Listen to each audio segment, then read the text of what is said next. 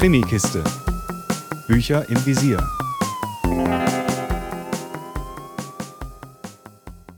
Hallo zu einer neuen Folge der Krimikiste. Heute mit einem Buch von Annette Hinrichs, einer deutschen Autorin, deren Reihe Nordlicht vielen von euch ein Begriff sein dürfte. Dort steht das deutsch-dänische Ermittlerteam Wiebeke Beusen und Rasmus Nyborg im Mittelpunkt. Und mit der Nordlichtreihe hatte Annette Hinrichs, die gebürtig aus Hamburg kommt, auch ihren Durchbruch. Allerdings sind das nicht die ersten Krimis, die sie geschrieben hat. Schon 2020 ist die Marlin Brodersen-Reihe im Gmeiner Verlag erschienen und ich habe tatsächlich bisher die Nordlichtbücher noch nicht gelesen. Rezensiere euch heute aber den ersten Band mit Marlin Brodersen. Titel ist Die fünfte Jahreszeit und hat mich aufgrund der Story gleich neugierig gemacht. Die fünfte Jahreszeit spielt in Hamburg, wo Marlin Brodersen neu bei der Mordkommission angefangen hat. Wie das meist ist, muss sie sich als die Neue erstmal ihre Sporen verdienen und bekommt gleich bei einem schwierigen Mordfall die Chance dazu. Eine Leiche wurde inszeniert aufgehängt, also der Öffentlichkeit präsentiert. Marlin kommt darauf, dass diese Art des Mordens bzw. das zur Schaustellen ihr bekannt vorkommt. Sie ist nämlich leidenschaftliche Krimileserin.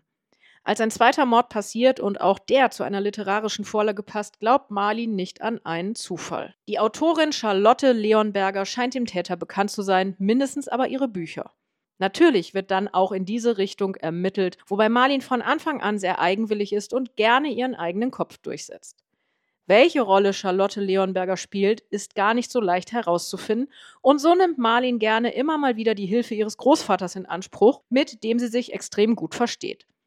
Beide lieben Kriminalromane und Erich Brodersen steigt in die Ermittlungen seiner Enkelin ein. Was Marlin natürlich eher geheim hält, denn ein Zivilist hat in polizeilichen Ermittlungen natürlich eigentlich nichts zu suchen.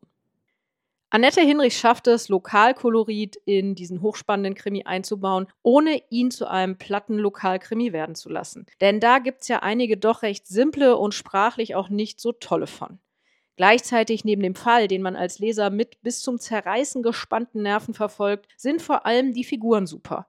Marlene, die gerne mal aneckt und einen starken Willen hat, hat natürlich auch ein paar private Querelen. Sie hat eine Familie, die sie vor den anderen geheim hält, aus gutem Grund. Außerdem findet sie ihren Kollegen Frederik Bartels ziemlich nett, vielleicht auch sehr, sehr nett.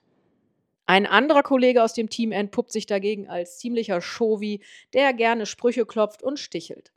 Marlins Vorgesetzter ist ein engagierter Ermittler, der ihre Alleingänge nicht so gerne sieht. Welcher Chef sie tut das schon, wenn der Ermittler damit manchmal am Rande des Legalen kratzt. Und natürlich gibt es noch mehr Figuren. Und alle prägen sich auf ihre Weise ein.